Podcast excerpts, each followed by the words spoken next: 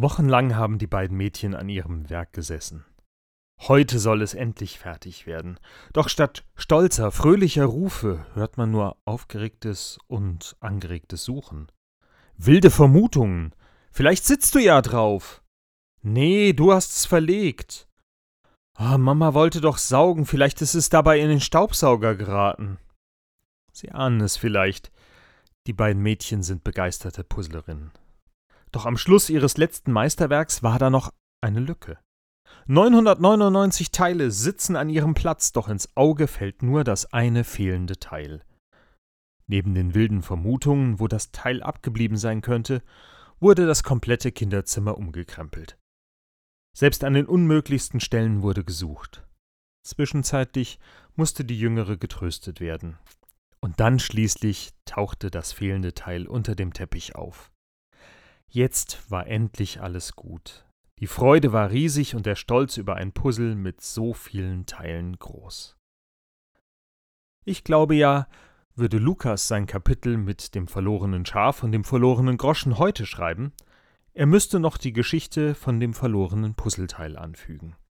Denn selten habe ich Menschen so intensiv nach etwas Verlorenem suchen sehen, wie jenen, denen ein Puzzleteil fehlt.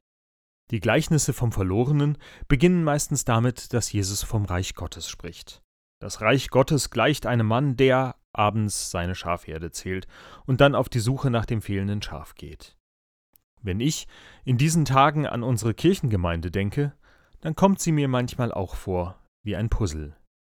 Unser Puzzle besteht aus etwas mehr als 1400 Teilen. So genau kann man das nie sagen, denn es ziehen immer wieder Menschen in unsere Orte, andere ziehen weg.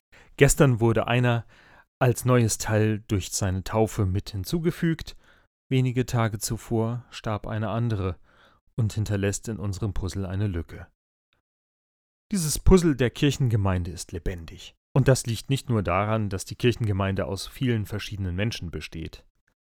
Es sind viele Unterschiede, die wir versuchen miteinander zu vereinen.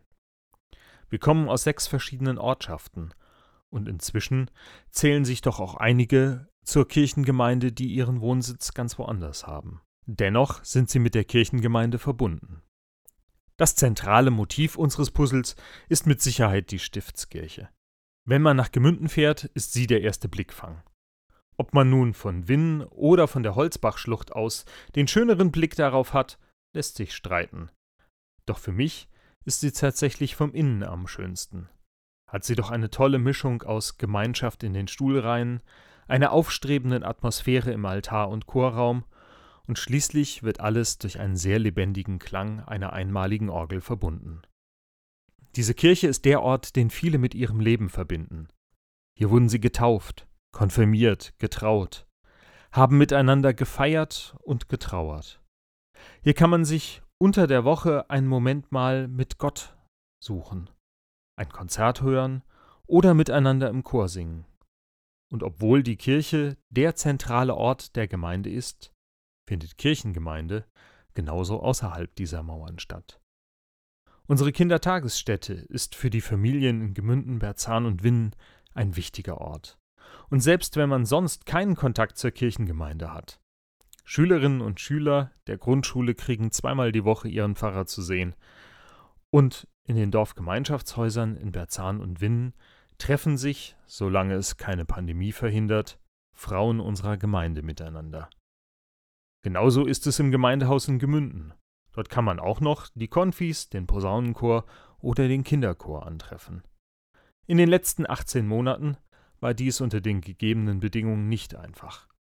Da haben unsere Puzzleteile einfach nicht mehr passen wollen. Wie sollten sie auch schließlich mit Abstand eine Verbindung untereinander herstellen können? Das ist manchmal schlecht, manchmal gar nicht möglich. Ein Kirchenvorstand hat in einem solchen Puzzle eine besondere Aufgabe. Jeder ist selbst Teil dieses Puzzles.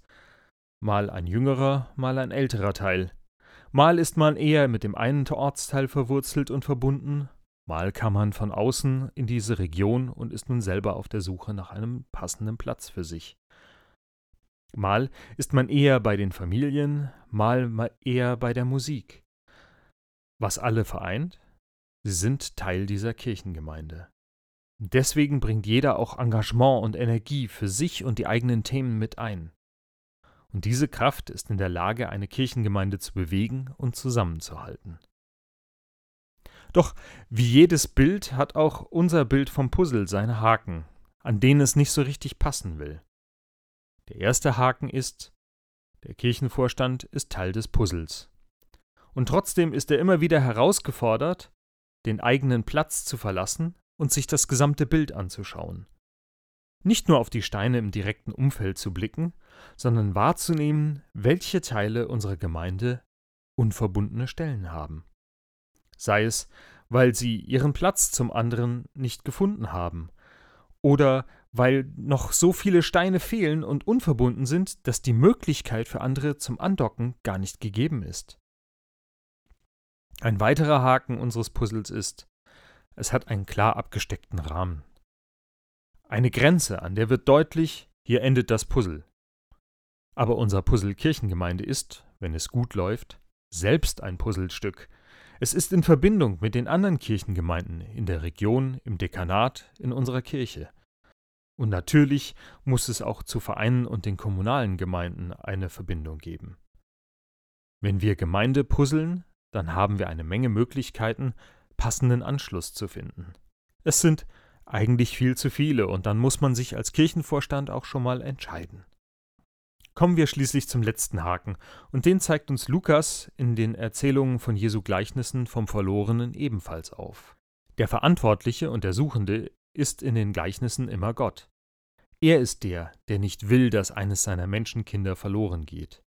Er ist der, der das große Puzzle nicht aus dem Blick verliert. Er ist der, der der Herr der Kirche ist. Und er ist der, der uns Menschen dazu begabt und beauftragt. Er ist es, der all unser unfertiges Wirken am Ende zusammenbringt und zu einem großen Ganzen verbindet.